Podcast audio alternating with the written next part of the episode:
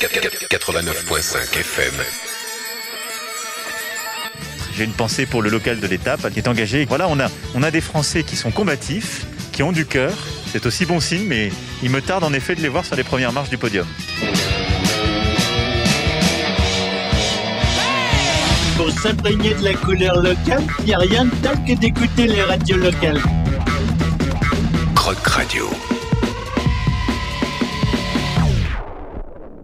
Bonjour à toutes et tous et bienvenue sur les 89.5 FM de Croc Radio pour un nouveau numéro du local de l'étape sur la première marche de tous les podiums ce soir. Nous sommes en direct jusqu'à 19h et l'émission est ensuite rediffusée le mercredi matin à 8h et le vendredi à 13h et désormais disponible sur euh, toutes les plateformes de podcast quand vous le voulez. Camille est de retour, est-ce que ce break automnal t'a fait du bien ma chère Camille? Bah ma foi oui, hein, on m'a pas... Se dire qu'une petite pause ça fait du bien. Alors, en ce mardi 9 novembre, hein, ce mois glauque où il fait noir tout le temps, nous recevons la légende de l'éclaircie du mardi. Car oui, c'est statistiquement prouvé, il fait toujours beau le mardi de 14h à 17h, et ça, c'est grâce à notre invité. Il n'a d'autre super pouvoir que son talent et sa force de travail pour s'imposer comme une référence du cross triathlon, une discipline dont il vient d'être pour euh, la troisième fois de sa carrière champion du monde de sa catégorie d'âge. Alors à quoi est due cette mutation génétique de la gaine qui lui permet de régner un jour sur un sport, le lendemain sur un autre? C'est ce que l'on va découvrir durant cette heure. Les plus aguerris et les lecteurs des pages sport, surtout du Dauphiné libéré, auront déjà reconnu l'identité de notre champion du monde local de l'étape. Pour les autres, tout est résumé dans l'adage. À la fin, celui qui gagne s'appelle Nicolas Durin. Bonjour Nicolas. Bonjour. Merci d'avoir accepté notre invitation. Ça fait euh, longtemps que l'on souhaite t'accueillir dans l'émission et je crois que c'est le seul mardi de l'année où tu es disponible en fait. Ouais, il y en a deux ou trois quand même. Merci en tout cas, c'est un plaisir de venir. Alors commençons euh, par les présentations pour euh, nos auditeurs. Juste l'état civil, ton âge, le domicile et puis profession. Alors Nicolas Durin, j'ai 45 ans c'est ça. ça change tous les ans. 45 euh, ans, j'habite Vergniaud et je travaille sur Vienne, je suis kinésithérapeute. Nicolas Durin, notre champion du monde du local de l'étape cette semaine. Et dans sa playlist, il y a évidemment ça.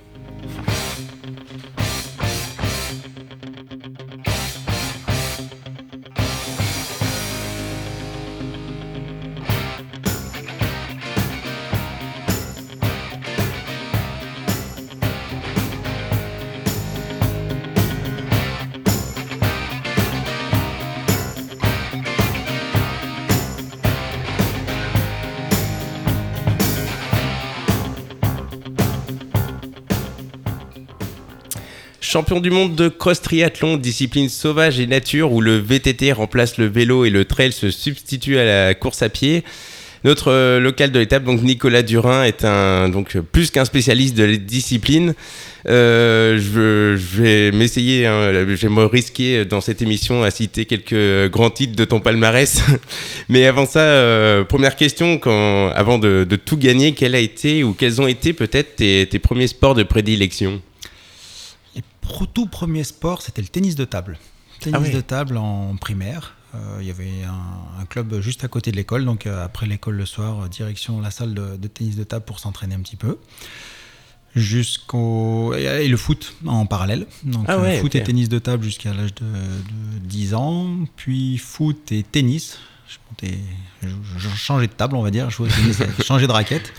Euh, tout simplement parce qu'on avait déménagé et que les, les, terrains de tennis étaient à proximité de la maison, donc euh, on faisait du, du, local. euh, donc foot, tennis en parallèle, puis foot, euh, le foot s'est arrêté. Je me suis mis au vélo en fait pour aller au foot au départ. D'accord, c'est un moyen de locomotion. Un moyen de locomotion pour aller jouer un petit peu plus loin, voilà. Et puis bah, finalement, je prenais bien goût à aller et revenir du foot presque plus que d'y jouer. Donc j'ai continué vélo et vélo plutôt de route au départ et tennis. Et puis au bout d'un petit moment, c'était difficile de faire tennis et vélo en même temps quand il y avait des matchs le matin, des courses l'après-midi, il fallait regarder la montre en disant le, tennis c'est un sport où c'est compliqué de, de, gérer le temps. En fait, euh, on sait quand ça commence, on ne sait jamais quand ça termine.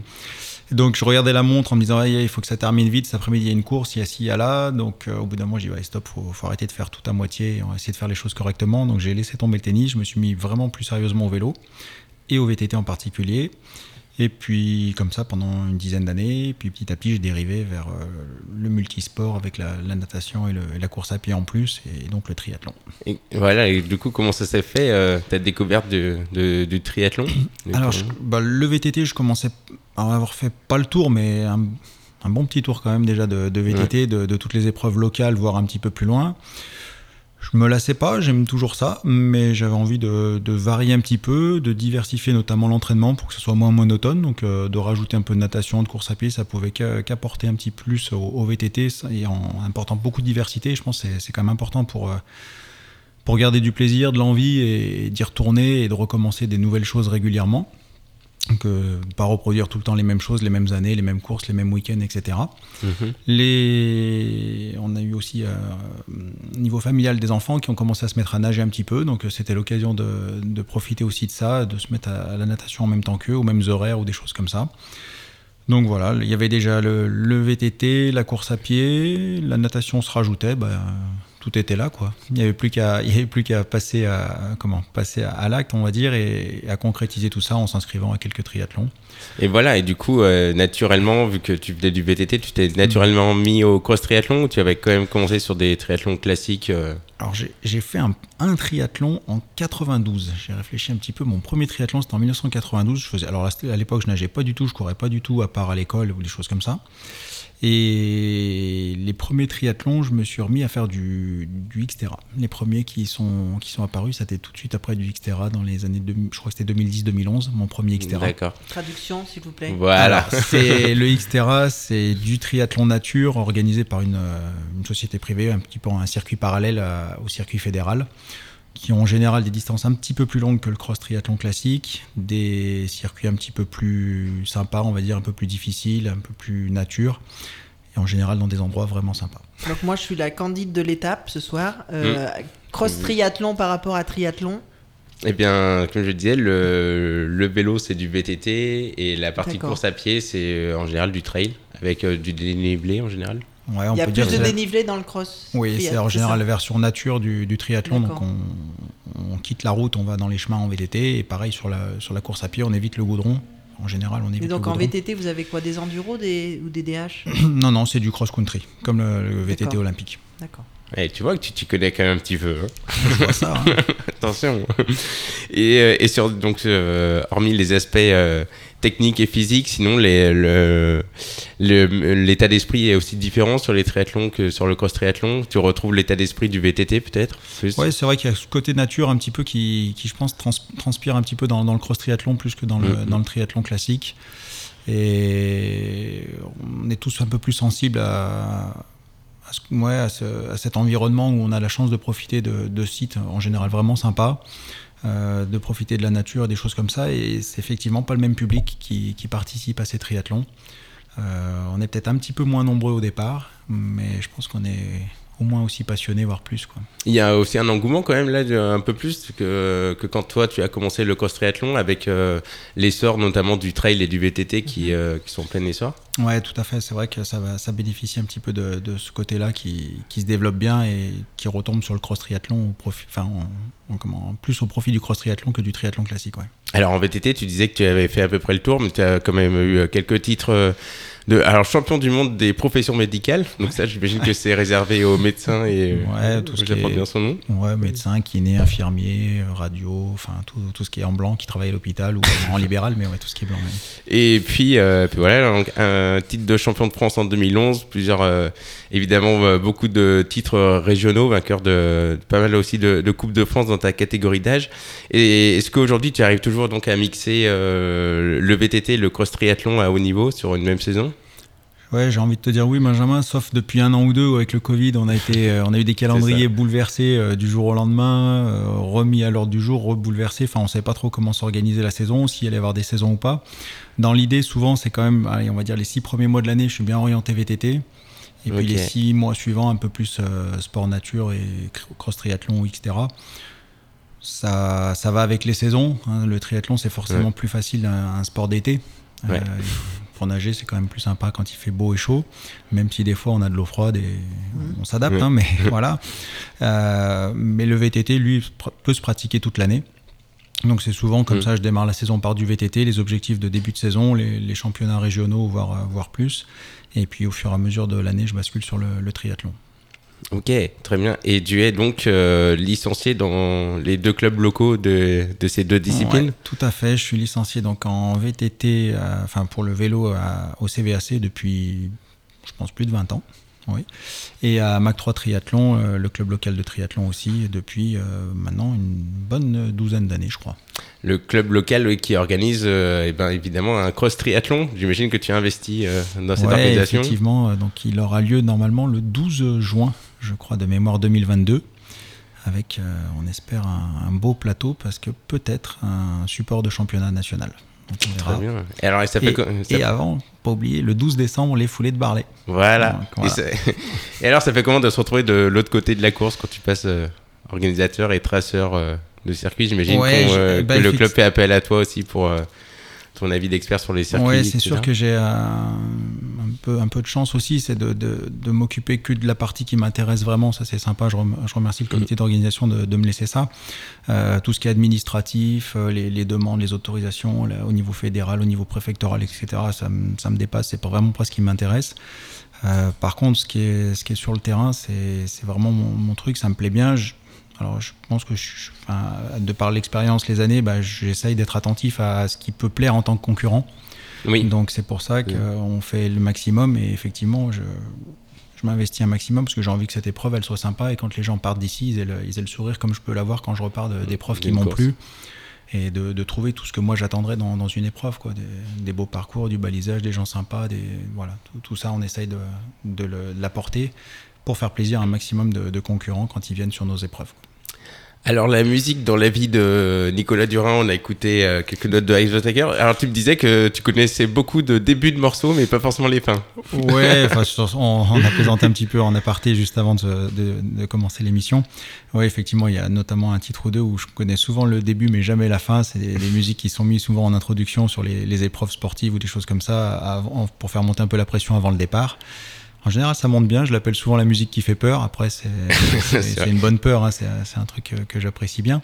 Mais souvent, on entend ouais, les, les 10, 20, 30 premières secondes. Parfois, la première minute, si le, le starter il est un peu endormi.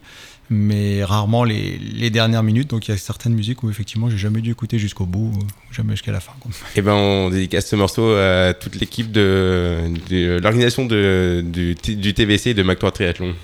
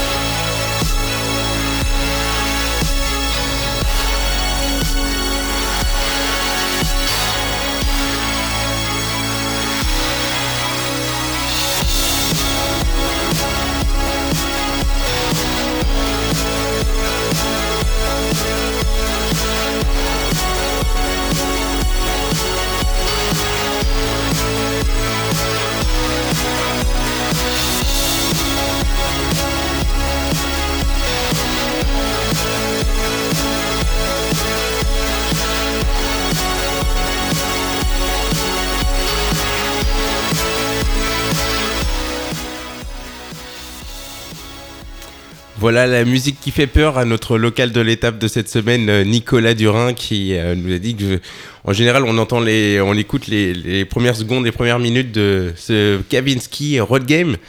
Euh, donc euh, qui est souvent au départ de course, c'est ça? Ouais, je crois que c'est même la musique officielle de toutes les épreuves fédérales depuis quelques années. Donc, c'est celle-là sur tous les grands championnats et les grandes épreuves. Ok, trop bien, c'est ça. Alors, euh, on a parlé de, tes exploits en VTT, venons-en au, triathlon. Alors là, euh, énormément de, titres clés, de dates clés. Euh, on tiendra champion, plusieurs fois champion de France, euh, 2017, 2019, euh, champion d'Europe en 2018, euh, tro- et, et donc après, au niveau international, champion du monde Xterra en 2016 à Hawaï, champion du monde des amateurs en 2015 en Sardaigne, en 2019 à Pontevedra et euh, de nouveau donc euh, 2021. C'était il y a une semaine en Espagne aussi, mais je crois dans des conditions pas vraiment espagnoles pour le coup. Ah qu'on des conditions espagnoles diffi- différentes de celles que je connais d'habitude. Ouais, effectivement, non, non, on a eu euh, trois jours de pluie et, et de déluge. Bon, heureusement, il faisait pas trop trop froid parce que je crains, je crains un petit peu plus le froid maintenant. Mais non, c'était ouais, un vrai déluge. Trois mois sans pluie et trois jours où ils ont, on a tout rattrapé. Très bien. Et donc ça s'est tout enchaîné, surtout. Alors cette saison c'était particulier, comme tu le dis, les calendriers se sont bousculés parce que ça c'est toutes ces épreuves là euh, importantes se sont enchaînées euh, sur quelques semaines, quelques mois quoi. Ouais, je crois qu'il y avait trois semaines d'écart à chaque fois entre un championnat de France, un championnat d'Europe, un championnat du monde. Donc euh, ça, ça fait peu et enfin c'est soit beaucoup, soit Ouais. peu. C'est pas évident à gérer effectivement de, si peu d'espace ou autant d'espace. Des fois c'est mieux d'enchaîner deux semaines d'affilée. Parfois c'est plus simple. Là, il fallait arriver à chaque fois à gérer entre les épreuves qui ont commencé autour du 15 août, je crois, la- le Xterra Europe, qui était championnat, le support championnat de Xterra cette année en Allemagne. Jusqu'à la semaine dernière, eh ben, il y avait en gros euh, deux mois et demi à, à gérer avec euh, quelques passages un peu importants au milieu, les Europes de cross triathlon. Et dans ce cas, est-ce qu'on se fixe quand même un objectif principal? Quand, quand les courses s'enchaînent comme ça ou... Ouais, il y avait quand même les mondiaux dans un coin de tête, c'était quand même le, le truc ultime. Quoi. Ok. Et donc euh, ces mondiaux donc qui avaient lieu euh, bah, sur un, un joli site en Espagne, c'était où exactement? El Anillo, c'est à 2h30 au sud-ouest de Madrid.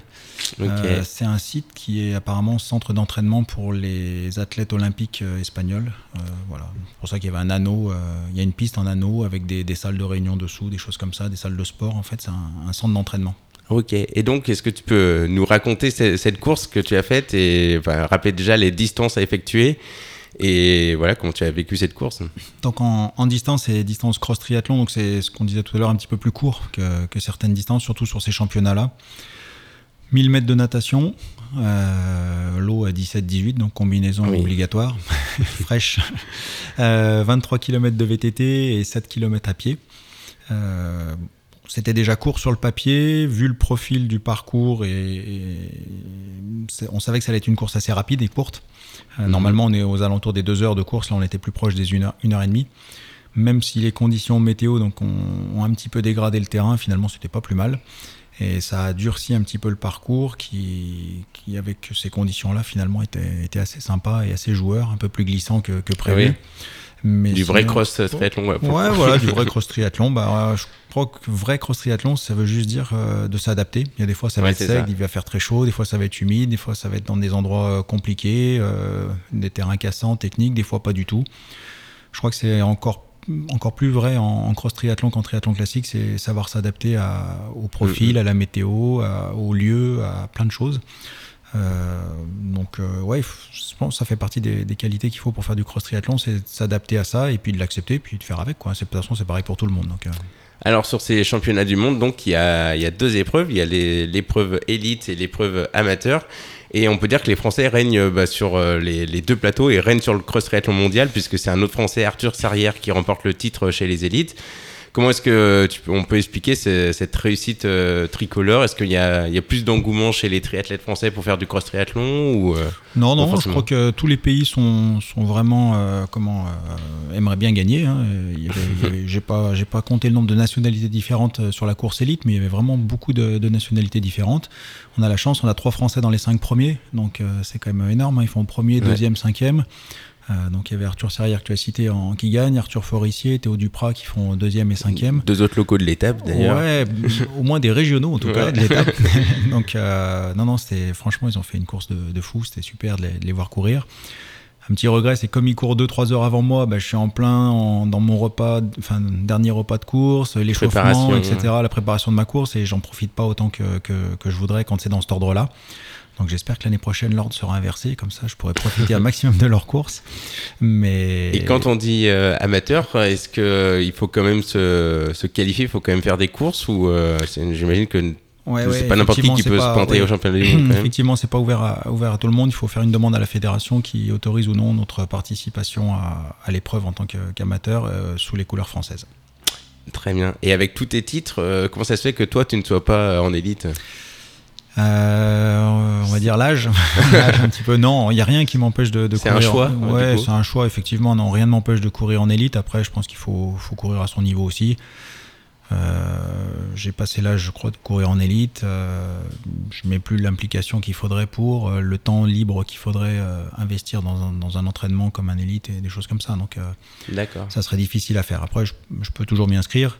Euh, ça serait pas, je serais pas, je serais pas dernier, je serais pas ridicule, mais ça, ça, je trouve ça pas bien de, de sens maintenant de, de vouloir jouer dans, dans une cour qui est plus la mienne, quoi. Très bien. Et t'as jamais, euh, du coup, dans ta carrière, euh, voulu franchir le cap de, de passer professionnel? C'est peut-être un peu compliqué en ouais, triathlon. C'est vrai que euh. c'est arrivé. Je me suis mis dans ces sports-là un peu tard, hein, quand même, pour, pour des choses comme ça. Donc, euh, non, ça m'a jamais effleuré de passer pro. De courir en, en pro, donc comme si j'en étais pro, oui, mais pas avec une, une démarche professionnelle derrière ou quoi que ce soit. Mais en tout cas, euh, voilà, on a parlé du, du club Mac 3 Triathlon, mais il y a aussi un, un autre euh, team dont tu fais partie et il y a des partenaires qui, qui t'accompagnent quand même euh, à ce Oui, niveau-là. bien sûr. Depuis, depuis cette année, j'ai la chance de faire partie du team Exatri, qui est un, un team de, de cross triathlon, vraiment cross triathlon et non pas triathlon tout court. On est quatre athlètes, donc Arthur Forissier, Théo Duprat et Ségolène Leberon. L'année prochaine, on sera cinq athlètes. Il y aura une féminine en plus. Euh, Ah, ça va Solène- plaire à Camille, ça. Solène Billoin. Ouais, ouais. On est- On n'est pas à la parité encore, mais ça évolue quand même. Donc on sera, on sera bien, bien représenté. euh, avec euh, vraiment le but de, de performer un maximum chacun dans, à notre niveau. Donc euh, les élites en catégorie élite et puis moi en catégorie groupe d'âge chez les amateurs. Quoi. Alors Arthur Forissier, donc le Stéphanois qui était d'ailleurs sur la télé locale euh, TL7 euh, il y a 2-3 jours ou avant-hier je crois, et donc qui était invité pour, pour euh, parler de cross triathlon et nous parler de son entraîneur. Il nous disait est-ce que toi tu as ou tu as eu aussi euh, un entraîneur à son âge? Faut rappeler qu'il est quand même euh, quelques années plus jeune que toi. Ouais, on a une grosse différence d'âge, une grosse différence d'âge quand même. Euh, non, à son âge, je pense pas avoir eu de- d'entraîneur. J'ai démarré, comme je te disais, un petit vraiment peu. autodidacte. Ouais, j'ai démarré tard, je me faisais plaisir et comme ça. J'ai commencé à vraiment suivre des plans d'entraînement, des choses comme ça au, au CVAC en, en essayant d'être performant en, en VTT. Euh, en 2000, euh, on va dire autour de 2002-2003, les ouais, 2002-2003, donc à 26 ans à peu près. Euh, Eric euh, pour pas le citer, au CVAC, qui, qui a été le premier entraîneur et qui est toujours entraîneur au club, et que je remercie pour, pour tout ce qu'il m'apporte et ce qu'il apporte à tous les coureurs du club, comme ça, tous les jours, au quotidien, on peut le déranger n'importe quand, c'est vraiment super agréable. On peut compter sur lui sans arrêt. Et puis, bah, pour me mettre au triathlon, non, j'ai pas eu vraiment de- d'entraîneur. On va dire, je continue à m'entraîner, pas, de manière euh, anarchique, mais, comme je le sens un petit peu. Et je trouve qu'avec les années, on arrive à, créer un, plan d'entraînement assez euh, structuré et cohérent. Bah, la preuve, j'arrive à passer, à éviter de passer à travers les grandes épreuves à chaque fois, donc c'est ça, ça se passe Mhm. pas trop mal. Bien sûr, ouais, Bon, c'est ça qui c'est est. sûr que j'ai pris quelques conseils auprès de, de spécialistes à, à Mac 3, de, de maîtres nageurs, de, de spécialistes d'entraînement de triathlon, Didier Rivet, Coric Lecuet, des choses comme ça. Mais c'est vrai que c'est, je reste quand même bien axé sur un entraînement vélo et je rajoute la natation et la course à pied à côté pour l'instant. Ok, et puis c'est vraiment par rapport aux professionnels, finalement, je trouve que c'est encore plus de mérite puisque, puisque tu as euh, une profession à côté, une vie de famille et, et, et j'imagine quand même un, un volume d'entraînement assez conséquent. euh, les Oui, sur semaines sont semaine. bien remplies. Ouais, les semaines sont assez bien remplies. Euh, on peut pas arriver justement, c'est pour ça qu'on court pas en élite non plus. On n'arrive pas à des, des volumes horaires de, de 25 ou 30 heures toutes les semaines. hein. Ça, c'est reste exceptionnel. C'est quand on est en, en vacances ou en stage, enfin des choses comme ça. Après, une semaine classique avec la vie de famille et la vie professionnelle, c'est entre 10 et 15 heures en moyenne de- d'entraînement quand même par semaine à peu près. Ok. Et alors, euh, justement, comment tu as, on en parlait euh, vite tout à l'heure, mais comment est-ce que tu as vécu ou plutôt survécu aux multiples confinements et restrictions euh, de l'année dernière pour finalement réussir à garder ton niveau cette année? Ouais, bah, je l'ai pris, bah, de toute façon, on n'avait pas le choix, il fallait le prendre comme ça venait. hein. Mais après, euh, c'était un. Il a fallu s'adapter. Je crois que c'était le truc, euh, vraiment, euh, c'était le mot à la mode et ça l'est encore pour plein de choses. Mais on a fait différemment. On a fait des, des, des entraînements en visio à plusieurs, Ouais, notamment avec ça. toi, Benjamin, de temps en temps. C'était sympa. Euh, j'ai redécouvert les, les à côté autour de la maison euh, que j'avais peut-être délaissé depuis quelques années en, en partant sans arrêt courir à droite à gauche sur des épreuves un petit peu loin. Et bah là, j'ai retrouvé des, à être obligé, comme il n'y a pas de course, à s'entraîner euh, au niveau local et à s'apercevoir que finalement, bah, il n'y a pas besoin d'aller très très loin pour avoir des, des super sites d'entraînement. Donc là, c'est vrai que c'était assez sympa de redécouvrir ça. En plus, il y avait plein de gens qui se promenaient à ce- moment-là. Ouais, Donc, euh, j'en ai profité pour, euh, pour ça. Et puis après, bon, pour développer un peu d'autres d'autres choses en famille ou des choses comme ça pour, pour les enfants, pour les motiver aussi. Eux motivaient et c'était c'était assez sympa ça. Eh ben ouais, puisque et puis ça a du coup plutôt bien fonctionné pour, euh, pour garder un, un bon niveau. Bah écoute, oui, parce que dès la reprise, euh, alors pas les premières courses, mais rapidement, le, on a vu qu'on était à peu près au niveau. euh, On était un petit groupe à, à s'être soutenu, à entretenu euh, Mhm. pendant le, le confinement, et tout le monde a vu qu'on avait à peu près gardé notre le niveau de performance, et ça c'était assez sympa et, et- ouais, et, mm, comment dire, réjouissant de, de voir qu'on avait fait du bon boulot, quoi. Ouais, exactement. Dédicace à la Team Brouvy et puis on se réécoute euh, un autre titre dans la playlist de Nicolas Durin. On part en Afrique du Sud avec euh, Shakira. C'est un morceau que t'écoutes dans le camion, ça? Ouais, non, c'était un morceau qui m'avait marqué un petit peu parce que j'ai fait, j'ai participé en 2011 à la Cap Epic en Afrique du Sud et c'était Ah oui, en plein moment où ça venait juste, le titre venait juste de sortir, donc effectivement. C'était en VTT, ça. C'était en VTT, la Cap Epic, Ouais. ouais, une grosse course de VTT d'une semaine en Afrique du Sud. Et voilà, c'était un petit, un petit clin d'œil, c'est par rapport à des, des musiques qui sont associées à des épreuves Bien que j'ai- sûr. que j'ai appréciées ou des choses comme ça. Et ben on s'écoute ça et on se retrouve après donc avec euh, Camille et la femme de la semaine. Ça enchaînera bien. The pressure's on, you feel it, but you got it all. Believe it when you fall, get up, oh oh, and if you fall, get up, eh eh. Samina mina sangalewa, cause this is Africa. Samina mina, Samina mina sangalewa, this time for Africa.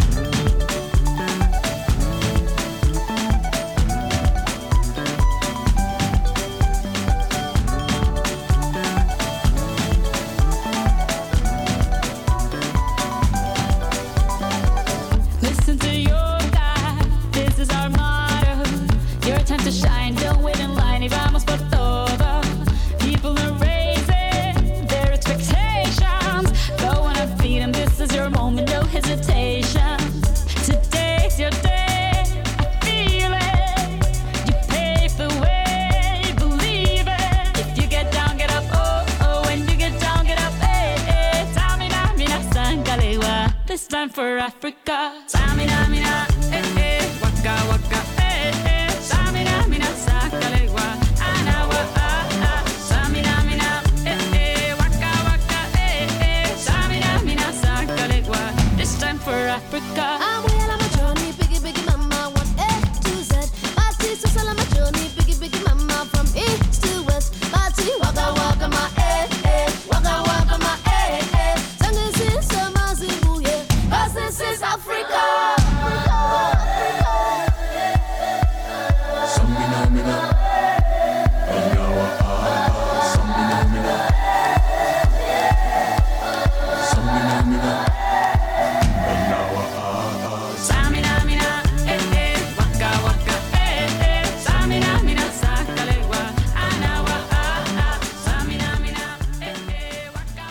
Vous êtes toujours sur les 89.5 FM de Croc Radio avec euh, notre local de l'étape euh, Nicolas Durin qui nous a fait voyager avec en Afrique du Sud avec ce titre de Shakira et puis maintenant on retrouve donc la, femme de la semaine euh, avec Camille.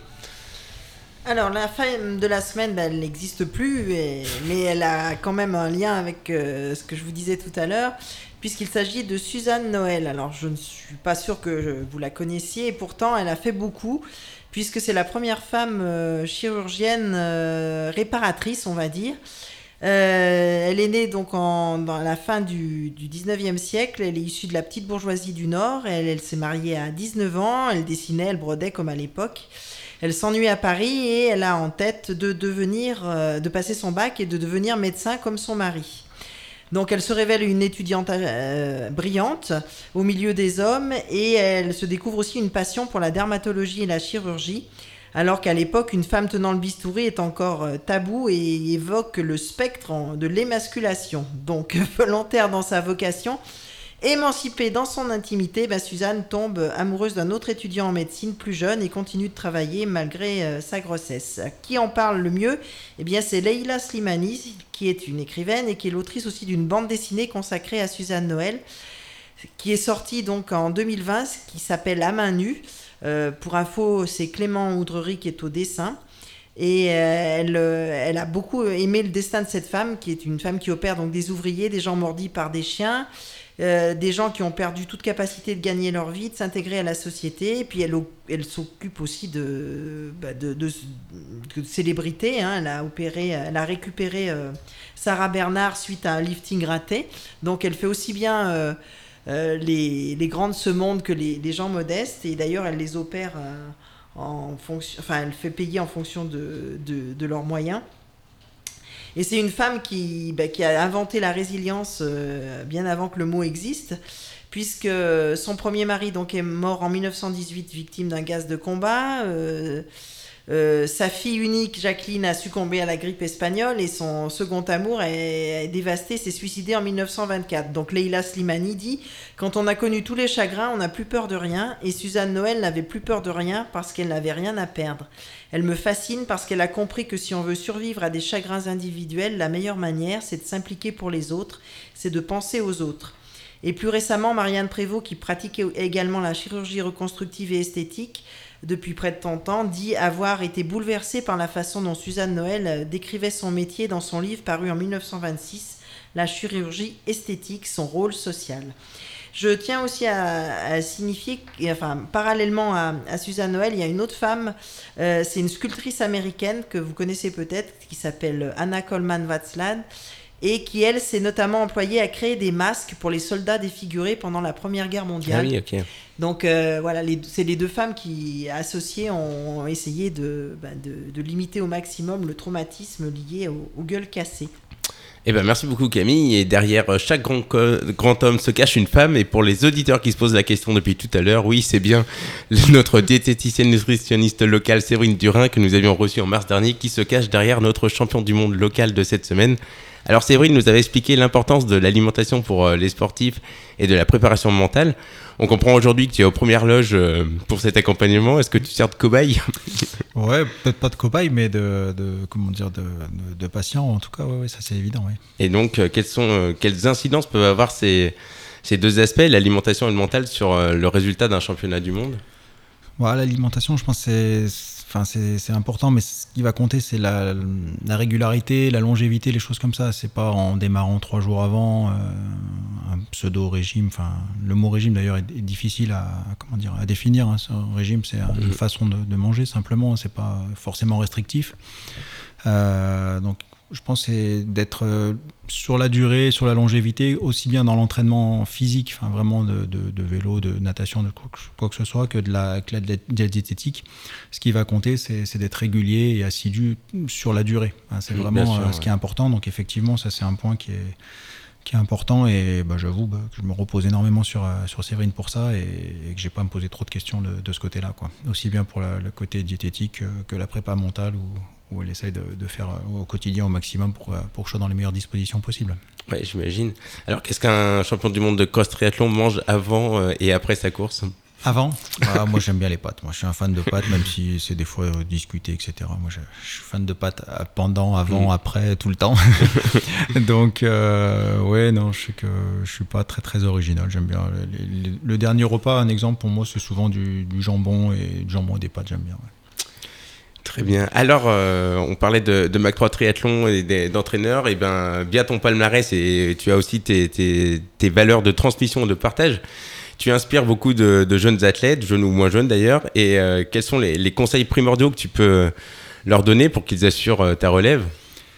Bah, je sais pas, j'espère déjà être euh, resté un peu au contact d'eux le plus longtemps possible, parce que moi j'ai vraiment, enfin, je sens pas de lassitude, rien du tout, donc euh, je Mhm. peux encore euh, être là quelques années pour transmettre justement ces, ces, ces connaissances, cette expérience, ces choses comme ça, sans, sans vouloir faire, euh, faire vieux, vieux jeu ou quoi que ce soit en disant ça. Mais hum, ouais, il faut, faut avoir l'envie. Franchement, c'est la passion et l'envie, c'est ce qui motive et ce qui permet de durer et d'être euh, performant, je pense. C'est ça, c'est les sources euh, principales de motivation, l'envie et prendre du plaisir à, Ouais, tout à fait. à l'entraînement. Si, si, si l'entraînement commence à être quelque chose de pénible ou une contrainte ou quoi que ce soit, je pense qu'il faut vite arrêter. Ouais, Il faut vite sûr. arrêter. Alors en 1990, tu écoutais euh, Blue Sky Mine euh, du groupe Midnight Wild, euh, les, de ces Australiens, alors pionniers dans, dans, dans cette nouvelle vague euh, australien. Euh, euh, Qu'est-ce que t'évoques ce titre? Ouais, c'est vrai que c'était des, des musiques qui passaient bien à l'époque et j'étais assez fan. Et je trouve que euh, le matin, si, on a, si le réveil est un peu difficile, on met ça et ça part tout de suite. Quoi. ça réveille. Alors quelques notes avant, euh, pour, avant de finir cette interview avec quelques questions euh, décalées sur l'interview.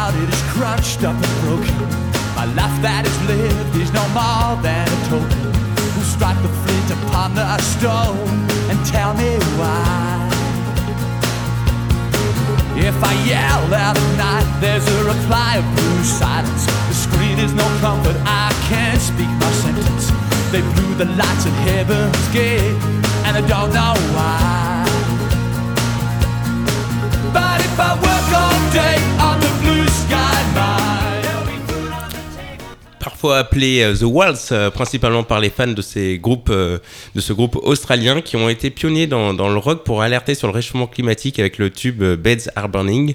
Voilà donc ce titre Blue Sky Man choisi par notre local de l'étape. On finit avec notre petit quiz d'interview décalé. On va finir donc spécial sportif. Donc ta plus grande satisfaction dans ta grande carrière de sportif? Ouais, c'est dur de retenir euh, un événement. euh, ouais, je- le, le titre de champion de France de VTT, je courais pas mal après. J'avais tourné autour longtemps, deuxième, troisième, deuxième, troisième. C'était quand, Ah oui, quand même pas mal. Ça en 2011, ça remonte à vieux, mais c'était quand même un, un chouette truc. Et puis Hawaï en 2000, euh, 2016, ouais, ça reste quand même, ça reste quand même un chouette truc. Le titre en Xterra avec avec tout le monde autour et ouais, c'était chouette. Ça, ça reste un bon moment parce que partagé à pas mal de monde euh, autour de moi, des proches, et c'était sympa ça. Et puis j'imagine l'accomplissement d'un, d'un- d'une longue période de travail. Oui, oui, effectivement. Puis ça faisait plusieurs années que, enfin, ça faisait deux ou trois ans que j'essayais d'y aller pour préparer ça comme il faut. La première année, je crève. La deuxième année, j'étais pas top top. Enfin voilà, et là, enfin toutes les planètes alignées et, et tout file. Donc c'était top. Alors est-ce que tu as encore un, un grand rêve de sportif? Euh, un grand rêve de sportif, euh, bah, j'en ai plein de pouvoir continuer en pleine forme. Ça, c'est mon rêve de pas pas me blesser, quoi. Ce serait déjà top. Ouais. C'est sûr. Alors la séance d'entraînement que tu aimes le plus? Ah, que j'aime le plus. C'est peut-être pas la plus agréable, mais j'aime bien le, le jeudi matin quand j'ai une course le dimanche. C'est une séance un petit Ouais. peu difficile qui dure pas longtemps, mais qui, qui fait bien mal aux jambes. Je la fais en vélo souvent. Et puis l'objectif approche, donc... euh, Et voilà, c'est la dernière petite touche euh, d'entraînement, euh, une séance un petit peu difficile. J'ai un parcours, alors là pour, euh, je me contredis un peu en disant que j'aime pas faire toujours la même chose, mais là je fais souvent le même parcours et il me va bien. Ceux qui connaissent un peu le coin, c'est les Impinets et, et la montée de Chalon, c'est voilà. Ouais, ça marche bien. Ça marche très bien, ça va bien pour ce que j'ai à faire. C'est pas loin de la maison, un petit échauffement, deux trois séances un peu dures et, et c'est parti. Et la séance que tu aimes le moins La séance que j'aime le moins. Ah, ça- Il n'y en a pas beaucoup, hein, franchement, non. euh, ça me- sinon, faut- sinon, je ne les fais pas. je ne fais pas si j'aime pas.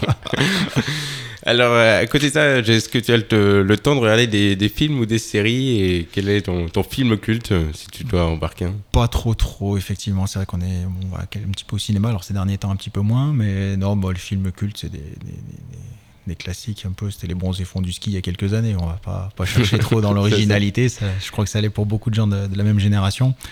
Euh, et dans les séries, euh, dans les séries, j'aimais bien la série 24 heures chrono quand c'était sorti il y a quelques années. Ouais, ouais. Euh, c'était un petit peu novateur avec filmé en temps réel, qui rend addict et accro, un truc de fou. Donc, depuis, je ne regarde plus de séries si je sais pas s'il y a une fin qui va arriver, s'il y a, s'il y a 18 saisons, Ouais, je regarde pas. ça. Voilà, faut qu'il y ait, faut qu'il y ait un terme parce que sinon c'est trop chronophage. c'est sûr. Et enfin, ce que tu vérifies euh, dix fois avant le départ d'une course? Euh, je vérifie quoi dix fois avant une course euh, ouais, J'ai un petit rituel, ouais, je, fais je refais un petit check de tout ce qu'il me faut comme matériel dans le même ordre, de la tête aux pieds ou de la tête, euh, ou de la tête aux pieds, enfin, ou des pieds à la tête, ça dépend dans, dans quel sens. Mais ouais, j'aime bien vérifier que, que tout marche bien et que, que tout va bien. Eh ben, merci beaucoup. Est-ce que tu as un livre de chevet pour terminer euh, bon, en ce moment, c'est pas très original et ça fait un petit moment que je le traîne. D'ailleurs, c'est pas bon signe, ça, c'est qu'il doit pas, pas être passionnant. C'est un truc sur la philosophie du triathlon. Je m'étais lancé un petit peu là-dedans et pendant les, les derniers confinements, il traîne un petit peu, il doit prendre la poussière. En ce moment, je l'avance pas beaucoup. Là, je suis un peu fatigué. là. Eh ben, on va profiter euh, du calumet de la page pour euh, refaire un, un lien avec euh, l'actualité. Peut-être, euh, Camille. Alors oui, puisque c'est l'époque des prix littéraires, euh, je vous propose un prix Goncourt, alors euh, pas récent, hein, puisqu'il date de 2013, mais quand même. Il s'agit de Au revoir là-haut, donc un roman de Pierre Lemaître, paru aux éditions Albin Michel, qui a reçu plusieurs prix littéraires, pas seulement le Goncourt. Alors de quoi est-il question? On est à la fin de la Première Guerre mondiale, il y a deux anciens poilus, Édouard Péricourt, fils de la haute bourgeoisie, et rejeté par son père, et Albert Maillard, un modeste comptable qui font face un peu tous les deux à l'incapacité de la société française à leur euh, ménager une place. Leur relation est née en novembre euh, 1918, juste avant, la fin de, cette guerre, puisque Albert est le témoin d'un crime, le lieutenant Henri d'Audrey Pradel, euh, aristocrate arriviste, euh, qui veut gagner ses galons de capitaine, parvient à lancer une dernière offensive en faisant croire que les Allemands, qui attendent pourtant l'armistice, comme les Français, ont tué deux de ses hommes éclaireurs. Donc Albert s- s'aperçoit de la supercherie puisqu'il découvre que les deux soldats prétendument tués par les Allemands ont en fait été tués dans le dos, c'est- on leur a tiré dans le dos. Donc il comprend que c'est ben, l'officier euh, français qui les a assassinés. Et euh, démasqué, euh, Pradel euh, ben, pousse Albert dans un trou d'obus et ce dernier se retrouve alors enterré vivant face à une tête de cheval mort. In extremis, Édouard euh, bah, va, va tout faire pour le sauver. euh, et ça va lui coûter aussi euh, cher et par rapport à, à, bah, la gueule cassée. Donc je vous prends juste le, un tout petit extrait euh, pour vous donner envie de retourner voir ce livre qui a été aussi adapté au cinéma, mais je vous conseille le livre qui est un peu Comme plus riche. souvent. Euh, seulement, il n'y a personne autour d'Édouard, ni vous ni moi, pour lui montrer le bon chemin, et dans son esprit est remontée de loin cette idée que Maillard n'est peut-être pas vraiment mort. Édouard a vu ça une fois, où on le lui a raconté, une légende du front, une de ces histoires dont personne n'a été le témoin. Un soldat qu'on croyait mort et qu'on a ranimé, c'était le cœur, il a redémarré. Le temps de penser ça, malgré la douleur, c'est incroyable. Édouard se hisse sur sa jambe valide. En se soulevant, il voit sa jambe droite traîner derrière lui, mais il le perçoit dans un brouillard où se mêlent la peur, l'épuisement, la souffrance, le désespoir. Il prend son élan un court instant. Pendant une seconde, il est debout sur une seule jambe, comme un héron. Son équilibre ne tient à rien. Il jette un regard sous lui, puis, après une respiration rapide mais profonde, il se laisse brutalement choir sur la poitrine d'Albert de tout son poids. Le craquement est sinistre, des côtes écrasées, brisées. Édouard entend un râle. Sous lui, la terre se retourne et il glisse plus bas, comme s'il tombait de sa chaise, mais ce n'est pas la terre qui s'est soulevée. C'est Albert qui s'est tourné, qui vomit tripes et boyaux, qui se met à tousser. Édouard n'en croit pas ses yeux, ses larmes remontent. C'est vrai qu'il a de la chance, c'est Édouard, vous avouerez. Albert continue de vomir, Édouard lui tape gaiement dans le dos, il pleure et il rit en même temps. Le voilà assis là, sur ce champ de bataille dévasté, à côté de la tête d'un cheval crevé, une jambe repliée à l'envers, sanguinolente, tout près de défaillir d'épuisement, avec ce type qui revient de chez les morts en dégueulant. Pour une fin de guerre, c'est quelque chose, hein, une belle image. Mais ça n'est pas la dernière. Tandis qu'Albert Maillard reprend vaguement conscience, s'époumonne en roulant sur le côté, Édouard, droit comme un i, insulte le ciel comme s'il fumait un bâton de dynamite. C'est alors qu'arrive à sa rencontre un éclat d'obus gros comme une assiette à soupe. Assez épais et à une vitesse vertigineuse, la réponse des dieux, sans doute. Il sera donc défiguré. Eh ben, super. Quelle fin Merci Camille. Rappelle-nous la référence, vite fait. Donc au revoir là-haut de Pierre Lemaître. Eh ben, merci beaucoup Camille. Un grand merci à toi, Nicolas. Alors, qu'est-ce que l'on te souhaite pour la saison 2022 Eh ben, qu'elle ait lieu déjà, ça serait bien qu'elle ait lieu et qu'elle oui. se déroule euh, convenablement, enfin au niveau du calendrier, qu'on puisse euh, profiter de tout ce qu'on a envie de faire. ouais. Effectivement, et donc euh, voilà, l'émission est rediffusée demain matin à 8h, vendredi à 13h euh, sur toutes les plateformes de podcast. N'oubliez pas que dans une heure ouvrent euh, les inscriptions pour le Xterra France. Oui, oui, il y en a Oui, qui- et puis il y en a qui- aussi Antoine Delery ce soir au théâtre. Voilà, au théâtre. François au cas où après on pourrait plus aller au théâtre. Exactement. Il y en a des choses à faire ce soir à Ouais. 20h. Ouais, c'est ça. Inscrivez-vous aux courses, allez voir du théâtre et écoutez euh, le local de l'étape. Euh, merci beaucoup. On se termine donc euh, avec un, un générique euh, de spécial dédicace à Hawaï euh, en, en 2016 euh, choisi par notre local de l'étape. Merci Camille, merci Nicolas. Merci, Benjamin. Merci à Merci, toutes et tous.